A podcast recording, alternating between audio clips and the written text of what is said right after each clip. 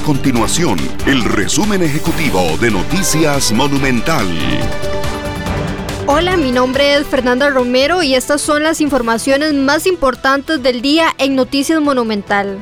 El presidente de la República, Carlos Alvarado, descartó eliminar la restricción vehicular sanitaria pese al avance que hay en el país de la vacunación contra el COVID-19.